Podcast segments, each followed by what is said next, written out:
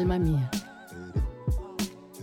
Pláticas con Dios.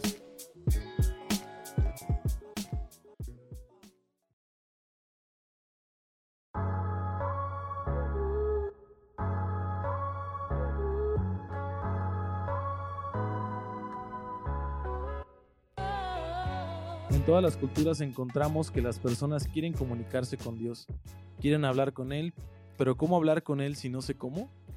Me siento cargado y agobiado y tengo mil preguntas, pero de todas las cosas que le digo a Dios, ¿Él me escucha?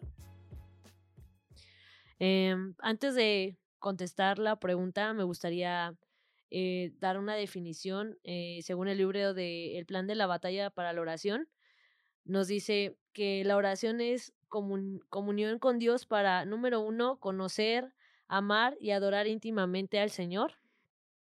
Número dos, entender y conformar nuestra vida a su voluntad y sus caminos. Y número tres, acceder a su reino, su poder y su gloria y difundirlos. Es una muy buena definición eh, de, lo que es la oración. Y refiriéndome a la pregunta de si Dios nos oye, sí, o sea, definitivamente Dios nos oye. Él es omnisciente, todo lo sabe. eh, y vamos a referirnos al versículo de Primera de Juan. En Primera de Juan 5:14 nos dice, esta es la confianza que tenemos al acercarnos a Dios, que si pedimos conforme a su voluntad, Él nos oye. Y si sabemos que Dios oye todas nuestras oraciones, podemos estar seguros de que ya tenemos lo que hemos pedido. Entonces, mm, mejor confirmación de saber que Dios nos oye en este versículo no podemos tener. En Salmos también 139.4 nos dice que aún la palabra todavía no sale de nuestra boca y Él ya la conoce. Entonces podemos tener como 100% presente que Dios nos oye al 100%. Él, él lo sabe todo, ¿no? Entonces es eh, muy hermoso saber que tenemos un Dios. Sí, totalmente. Eh, creo que acabas de comentar algo muy especial, el carácter de Dios. O sea, vamos ahorita platicando acerca de que Dios nos oye, sí, sí nos oye. Y entre las cosas por las cuales nos oye que eh, incluye el carácter. El carácter de omnipresente, el carácter de omnisciente, el carácter de, de, de la voluntad, de que Dios nos encuentra bajo la misma línea de tiempo que nosotros tenemos. Mm, Entonces es, es por, por primera ocasión podemos ver, de primera mano podemos ver que sí nos oye, porque Él mm, es creador de este universo, porque Él nos creó, porque Él nos conoce. Exacto. Y desde antes de que naciéramos, había un propósito y Él sabe hacia dónde va la tierra, hacia dónde va eh, nuestro pensamiento, hacia dónde va nuestra vista cada que, que la perdemos de Él. Entonces, es, es muy, muy importante que sí nos oye. Sí nos oye. Para que nos oiga, o sea, Dios me escucha, ya sé que Dios me escucha, pero ¿qué necesito para que Dios me escuche? ¿Qué necesitamos? Pues em, en principalmente refiriéndonos igual en primera de Juan 5:14 nos dice eh, un pedacito, voy a volverlo a leer, dice, esta es la confianza que tenemos al acercarnos a Dios, que si pedimos conforme a su voluntad, Él nos oye. Este eh, párrafo que dice, si pedimos conforme a su voluntad, Él nos oye. Necesitamos un corazón que ore conforme a su voluntad. ¿Cómo sabemos qué es la voluntad de Dios o cómo es la voluntad de Dios? La voluntad de Dios es buena, agradable y perfecta. Según Romanos 12, 12.2 nos dice, no se amolden al mundo actual, sino sean transformados mediante la renovación de su mente. Así podrán comprobar cuál es la voluntad de Dios, buena, agradable y perfecta. Em, fuera de esta voluntad, si no es la de Él, eh, sería la de nosotros. Entonces, si es la de nosotros, dista mucho de ser buena, agradable y perfecta. Cuando nos acercamos a Dios, tenemos que tener conscientes que tenemos que orar bajo esta voluntad. Esta voluntad la encontramos en su palabra. Cuando nosotros oramos eh, pidiendo sabiduría, como en Santiago nos dice, eh, pidiendo misericordia, como Él ha extendido, eh, pidiendo un corazón que perdone como Cristo ha perdonado, entonces sabemos que estamos orando bajo la voluntad de Dios, no justificando nuestro pecado. Entonces, cuando tenemos esta actitud humilde, estamos orando bajo la voluntad de Dios que es buena, agradable y perfecta. Cuando eh, el proceso de la comunicación lo entendemos desde la escuela, nos lo dicen. Hay, hay un, un emisor y un receptor, y hay un mensaje.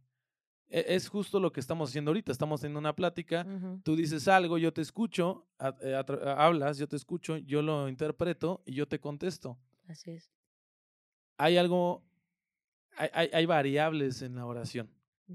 Una somos nosotros, una es el medio y la otra es el receptor. Y, es, y la oración es parte de la comunicación con Dios. Y lo vamos a, lo vamos a ver y lo seguimos viendo, pero vamos a ver versículos más concretos acerca de esto. Yo, yo como omisor le pido a Dios algo a través de la oración. Número uno, acabamos de ver, tengo que ver si estoy alineado a- A al corazón de Dios, a la voluntad de Dios a mi vida y, y a- en general a- al mundo, a, a que no vea- yo vea por mis deseos nada más, o vea por mi satisfacción, o vea por mis necesidades, dejando de lado completamente la voluntad de Dios para mi vida. Y su voluntad este, es una sola. Entonces, esa es la, la número uno. Y la dos es este proceso de comunicaciones al momento de que yo ya me acerco, yo me califico para que, para orar, ¿sí? Pongo mi corazón en las manos de Dios, pongo, o sea, me dejo, me arrodillo, que es una señal de, de, de- de humildad. Digo, no necesariamente tienes que arrodillar Un corazón. eh, Sí, es el corazón, es más el, el- el inclinarte con el corazón, ¿no? Pero eso lo demuestra. Yo me estoy poniendo en una posición para hablar con alguien que no debería de escucharme. Ujú, O sea, Exactamente. que, que me está escuchando y eso ya es un regalo. Exactamente. Entonces yo me pongo en la posición adecuada para pedir y ahí es donde el pedir cambia y justo dices eso, por la voluntad. Entonces ya oro yo a Dios y entonces el proceso de comunicación viene de regreso. ¿Cómo me va a contestar Dios? Por medio de pruebas, Su palabra. su palabra. eh, yo si voy a la iglesia, escuchando lo que otros hermanos dicen, eh, o sea, me muestran en la Biblia Exacto. lo que Dios tiene acerca de ese tema, eh, teniendo discipulados. Hay muchísimas formas de encontrar la palabra y encontrar una respuesta acerca de lo que Dios te está mostrando en su voluntad. Exactamente. Eh, y cuando hablamos de esta voluntad, es como nosotros como hijos aceptarla. Y, y siento que ahí es donde viene como un poquito el problema, porque muchas veces entra este egoísmo, el, el cómo pedir. Tendemos como, o en lo personal lo digo, nos cuesta orar y decir, Señor, que se haga tu voluntad, porque sabemos que tal vez la voluntad de Dios no sea mi voluntad. Pero volvemos a lo mismo, cuando yo no entrego bajo la voluntad de Dios, entonces no es buena, agradable y perfecta, porque solamente Él conoce mis necesidades. Tú lo dijiste al principio, Él nos creó, Él sabe de qué estamos hechos y nos conoce a cada uno por nuestro nombre y cada uno de nosotros tenemos un plan para su reino, para su gloria y en común una de las principales propósitos de la oración es glorificarle. Y uno de los principales propósitos para nuestra vida es ser formados conforme a su imagen. Entonces, centrados en esto, es que nosotros podemos entregar y tener este corazón dispuesto y saber que cuando nosotros reconocemos que lo que tenemos es gracia y es misericordia de Dios al escucharnos, entonces podemos entender que nuestra condición de pecadores no nos permitía anteriormente tener esta comunión con el Padre y que el pecado estorba nuestra vida. Cuando no estamos dispuestos a la voluntad de Dios, entra el pecado en nuestra vida y entonces no estamos orando bajo la voluntad de Dios. Estamos siendo egoístas al no querer eh, que Él ejerza su voluntad sobre nosotros, que somos sus hijos, e impidiendo el propósito para el cual nosotros hemos sido enviados. Siento que la oración ha sido como un tema, como de un Dios donde tú tienes una necesidad y simplemente oras al aire y dices, Señor, necesito dinero para pagar mi renta o Señor, necesito que ahorita me eches la mano con este asunto. Pero, ¿y si el Señor no quisiera? ¿Seré un Dios injusto acaso? O sea, no lo es porque a lo mejor no es su voluntad y muchas veces Él nos contesta, como dices tú, por medio de su palabra, por medio de circunstancias, pero nosotros nos aferramos a, tal vez no me contestó, porque no está como de acuerdo a nuestra voluntad, ¿no? Entonces es bien importante saber que cuando estemos orando, eh, tendríamos esta actitud de no exigirle, sino simplemente agradecerle y tener un corazón humilde de decir si es tu voluntad realmente, porque lo que es dado es dado por gracia y misericordia, ¿no? Este, eh, mencionaste el tema del pecado, que es justo eso. Creo que veo la oración y hay, hay, un, hay un pastor que comentaba que la oración es eh, una extensión de la fe. y, y la oración la podemos ver como un músculo como un músculo que se atrofia por medio del pecado. O sea, el, pecado empieza a atrofiar tu músculo y uno de, las, de, los termómetros, de los medidores de fe, de que tú estás confiando en Dios o no, es la oración. Eh, eh, yo me tengo que, a través, o sea, por mi pecado, yo tengo que darme cuenta primero que, que estoy hundido. O sea, que, que de, de en, realidad, eh, desde que me levanto de mi cama, no la libro sin Él. Exactamente. O sea, no la libro sin él porque él tiene la decisión completa. Entonces, yo ya me, yo ya me acomodé, ya sé en qué posición estoy. Entonces, cuando vengo a, vengo a Dios, por medio de la oración, yo me estoy haciendo, ¿qué? Estoy ejercitando un músculo de la fe. Aunque Él ya me conoce, aunque Él ya sabe mis, mis, mis batallas diarias, yo estoy doblegándome para pedirle voluntad, su voluntad, porque yo no puedo más. Y entonces cuando, cuando hablamos del tema de, de, quién es un buen ejemplo de la oración, pues Jesús. Jesús es uno de los mejores, el mejor expositor de la oración, porque hay muchísimas oraciones en toda la Biblia. De hecho, hay, un, hay un PDF muy bonito que está en internet acerca de todas las oraciones que hay. Es increíble y súper hermoso. Y una de esas oraciones muy buenas hermosas son de Jesucristo. Sí, totalmente. Y podemos ver en Lucas 5:16 que dice, Él por su parte solía retirarse a lugares solitarios para orar. En otros versículos comenta que hasta se arrodillaba. Sí. ¿Sí? En Hebreos 5, 7 y 8 comentan, mientras estuvo aquí en la tierra, Jesús ofreció oraciones y súplicas con gran clamor y lágrimas al que podía rescatarlo de la muerte. ¿Quién? Dios. Y Dios oyó sus oraciones por la gran reverencia que Jesús le tenía. Aunque era hijo de Dios, Jesús aprendió obediencia por las cosas que sufrió.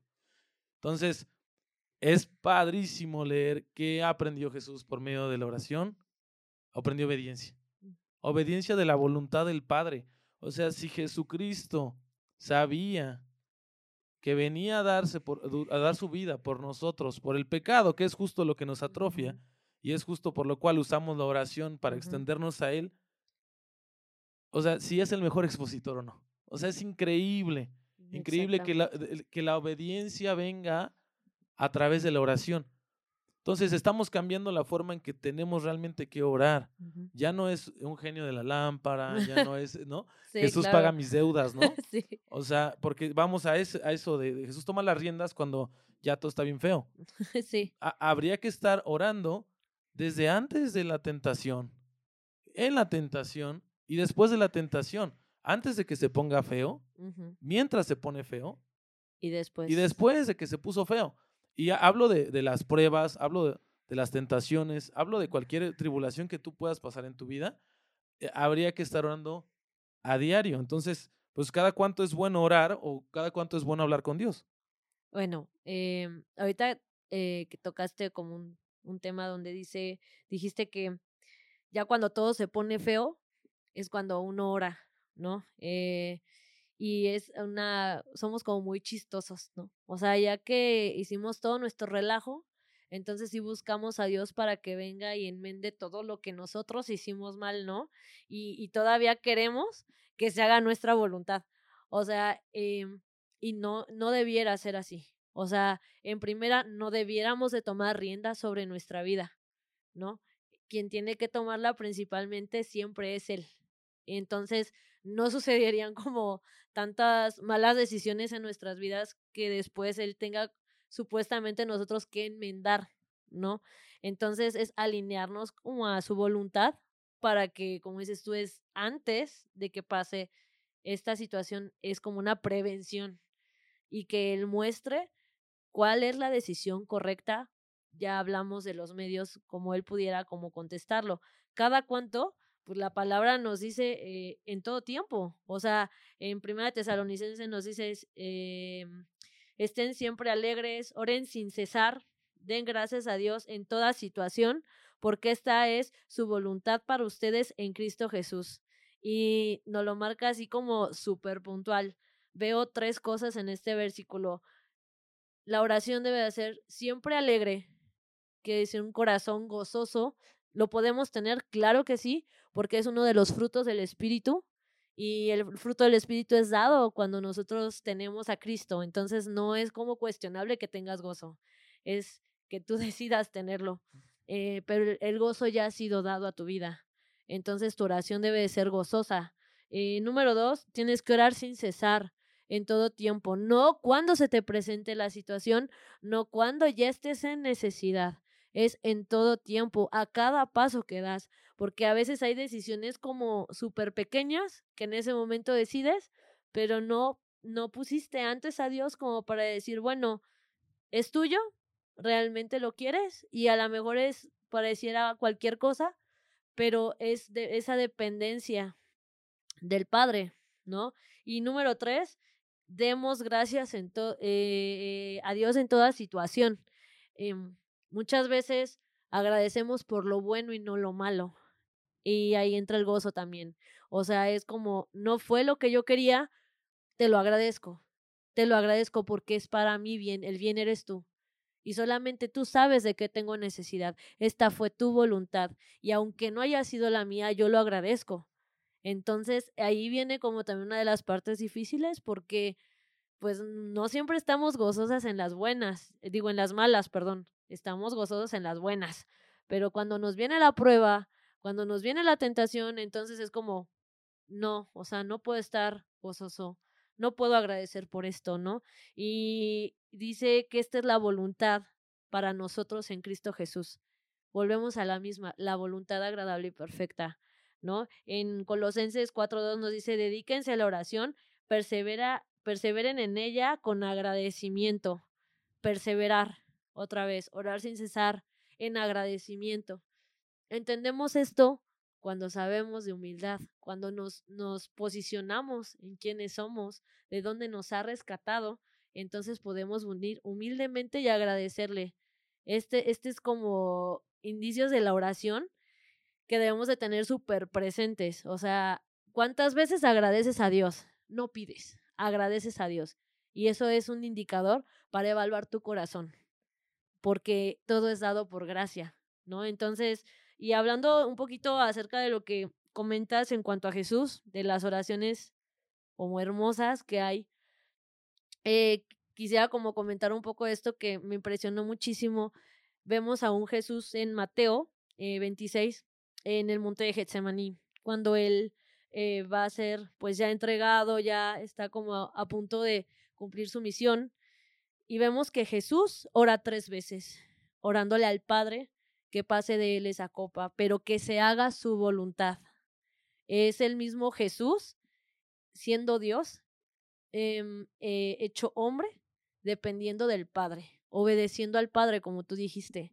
No, él en su poder pudo haber dicho no, pero él dependió del Padre y siempre dijo que se haga tu voluntad y tres veces lo pidió al Padre porque estaba angustiado, porque sudaba sangre, porque te, no me imagino lo que él sentía al saber lo que iba a cargar sobre sus hombros en esa cruz. Y sin embargo, la obediencia fue más fuerte hacia el Padre y su dependencia que llegó a esa cruz, a pesar de lo que él estaba sintiendo en ese momento humanamente. Entonces, justo eh, estaba leyendo un artículo de coalición que dice, ¿por qué Jesús oraba al Padre? ¿No? Eh, nos dice, la primera es que disfrutaba de la comunión del Padre, ¿no?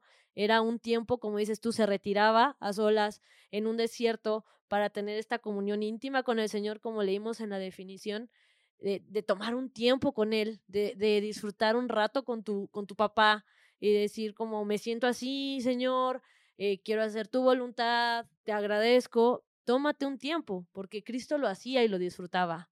Hay que disfrutar como hijos de Dios de esos beneficios que nos ha otorgado eh, el serlo, ¿no? Eh, número dos, bueno, él lo hacía porque en su humanidad dependía del Padre, siempre estuvo sujeto al Padre. Si él siendo Dios este, se sujetaba al Padre, ¿qué más nosotros? Que somos realmente todo lo opuesto, como super pecadores y todo. Y ahí mismo nos dice este, en Hebreos, ¿no? Que tenemos un gran sumo sacerdote que puede compadecerse de nuestras debilidades, ¿no? Porque fue tentado según nuestra semejanza, pero sin pecado. Y esto nos anima a acercarnos confiadamente al trono de este para hallar gracia y oportuno socorro, dice en Hebreos, y es como abrir las puertas, pero al final él sabe de, de, nuestras debilidades y de que necesitamos de esta dependencia, al igual que Él lo hizo. Y número tres, para modelarnos la vida que agrada al Padre, el propósito de Dios. ¿Qué es lo que te agrada, Señor, en mi vida? ¿Qué es lo que quieres hacer en mi vida? Y estar dispuesta a cualquier respuesta pese a nuestro corazón y nuestra voluntad. Esa es, eh, la verdad, una de las cosas que el Señor últimamente me ha hablado como orar realmente con un corazón totalmente dispuesto, entregado a hacer lo que Él quiere de mi vida, ¿no? Sí, eh, al momento que hablamos acerca de, quiero hacer también un énfasis acerca de esto, al momento que hablamos acerca de, de orar sin cesar, eh, pareciera que estamos diciendo, ora por mayor y hoy tú ora, o sea, y es lo que a veces nos dicen, brother, tú ora, o sea, entre que sí que no, brother, tú ora. Pero creo que, ¿cómo vas a tener una vida de oración de más calidad dejando de orar por orar? O sea, ¿a qué voy? Tienes que dejar de preocuparte por orar, porque el cristiano todo el tiempo está, o sea, cuando ya estás orando, o sea, dices, mi vida con, con, Cristo es mala en la oración porque pues casi no oro, o sea, casi no hablo con Dios y, y así como yo, muchísimas personas dicen, mi vida de oración es mala. sí. Porque no oro lo suficiente. Entonces dices, voy a hacer un plan para orar. Voy a orar en las mañanas, en la mediodía, en la tarde. Y este, yo personalmente tengo hasta alarmas para orar. Pero ¿qué pasa también con este tipo de situaciones? Que no se trata de orar, se trata de mi corazón. Exactamente. Se trata de que cuando yo tengo que orar, yo tengo que tener el corazón de, de Dios. O sea, yo tengo que humillarme, yo tengo que buscarlo, yo tengo que ponerme en su voluntad para pedirlo. O sea, no se trata de, decir una y otra vez la oración. No se trata de hacer un rezo, no se trata de repetir un, un mantra. Exacto. Entonces, hay, hay, hay, que alinearnos a no orar por orar. Sí orar sin cesar, pero orar, obviamente buscando que nuestro corazón siempre lo esté buscando a Él. Esa es la razón principal. Entre menos te preocupas en orar por orar, y te preocupas en orar con el corazón, tu oración va a ser mejor. Tu vida de oración que estás buscando en Cristo, tú si quieres caminar con Él de una mejor manera, en el momento que te dejes de preocupar por orar y ores de corazón, cada que oras, vas a tener oraciones de calidad. O sea, vas a tener pláticas de calidad, no mini platiquitas e, en el cual yo simplemente tomé un tiempo, no digo que estén mal, dejar las cosas a Dios, pero voy a, lo mismo, es el corazón. O sea, a veces tenemos oraciones muy programadas. Habría que eliminar esas oraciones programadas que no están ayudando al modelo de oración que tenemos y enfocarnos en lo que realmente importa, el corazón. ¿Cómo modifico mi corazón? En el Evangelio. Exactamente. Leyendo la Biblia, viendo lo que Dios espera de mí, dando la gloria a Dios en lo que hago. O sea, retándome todos los días, dejando de, de atrás lo que, lo que me hace mal. ¿Sí? Entonces quizás si yo cambio mi corazón y me alineo a Jesucristo, no estaría orando por, no estaría pidiendo las mismas peticiones de oración. Exactamente. Estaría pidiendo las oraciones, como comentas tú, debajo de su voluntad. No una oración más superficial, no una oración que llena mis expectativas, ¿sí? Que me haría feliz. Este, o sea, hacemos una comunicación más, más verdadera, vamos. Y así es el modelo que lo instruyó la obediencia a través de la oración, este músculo que no ejercemos, que no flexionamos bien a día a día, pero no es difícil, ¿sí? Solamente hay que apuntarnos bien y el mejor ejemplo es Jesucristo. Así es, es Jesucristo y, y hablamos ahorita un poco, bueno, de Jesús en dependencia a Dios como modelo de oración y, y el Padre que, bueno, es quien nos oye y, no nos olvidemos que, como dijiste tú, el Evangelio realmente es el que va a transformar nuestras vidas, recordarnos diariamente quiénes somos, dónde estamos, de dónde nos ha sacado, y, y todas aquellas áreas de oportunidad que, que tenemos en nuestras vidas que Él tiene que transformar, que estamos ciertos que va a ser hasta el día de Jesucristo y es una hermosa promesa y que estamos todos en ese proceso de entregar áreas en nuestra vida que no le glorifican, que están muy lejos de glorificarle y que en nuestro egoísmo tal vez o en nuestra carne como que nos resistimos. Y no nos olvidemos también de la persona del Espíritu Santo, o sea, que tenemos a Dios mismo habitando en nosotros, que este Espíritu es quien nos rederguye, quien nos instruye en justicia, quien nos hace conocer la verdad, quien cuando estamos mal eh, es eso que nos dice por ahí no, y muchas veces hacemos caso omiso del Espíritu Santo, es quien intercede al Padre con gemidos indecibles es por quien llegan nuestras oraciones al Padre. Y, minimizamos a esta persona del Espíritu Santo, pero es la que está activamente en nosotros trabajando en nuestros corazones, en nuestra vida. Es Dios mismo en nosotros.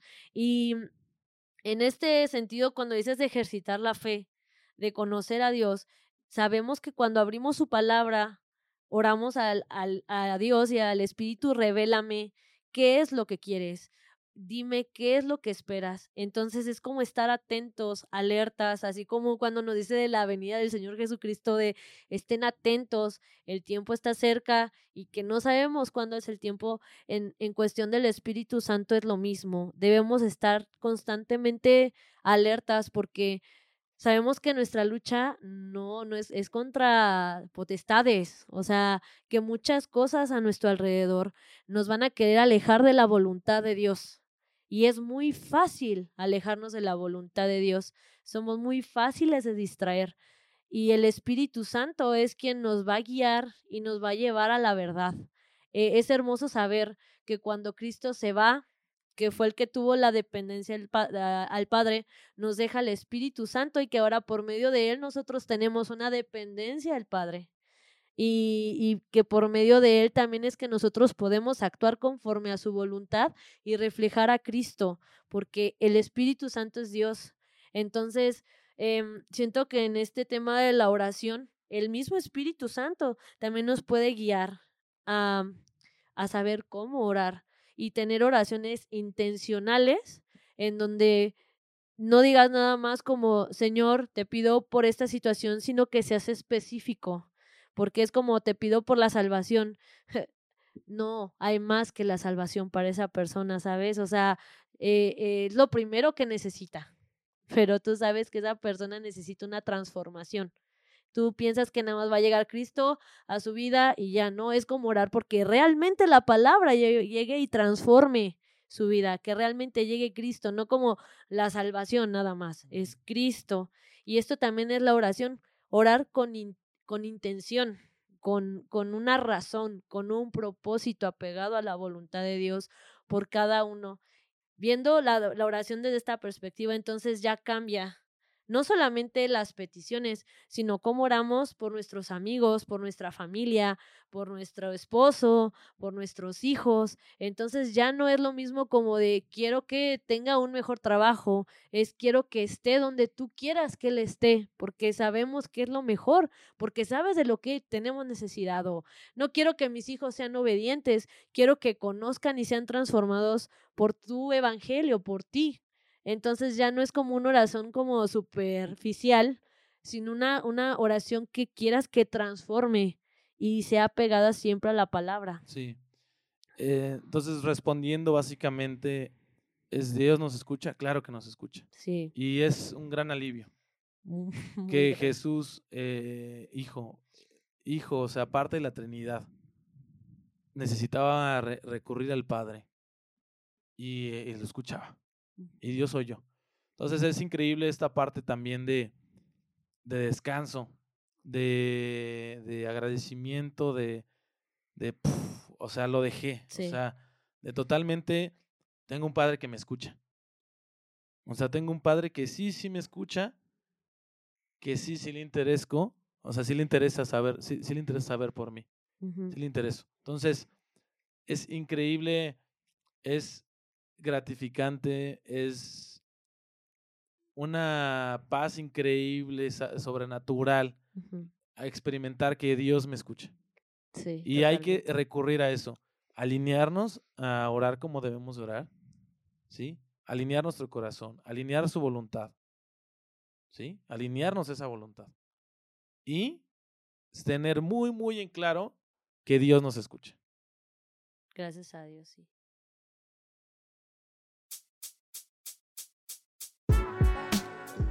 Muchísimas gracias por habernos acompañado en este episodio de la serie Refugiados. Recuerda que tenemos el lugar más precioso para descansar, los brazos del Padre. Estrenamos episodio cada jueves a las 9 a.m. Puedes escucharnos en nuestra página web pláticascondios.com. También está disponible en Spotify. Si te gustó, ayúdanos a compartirlo. Hay una palabra que nunca regresa vacía.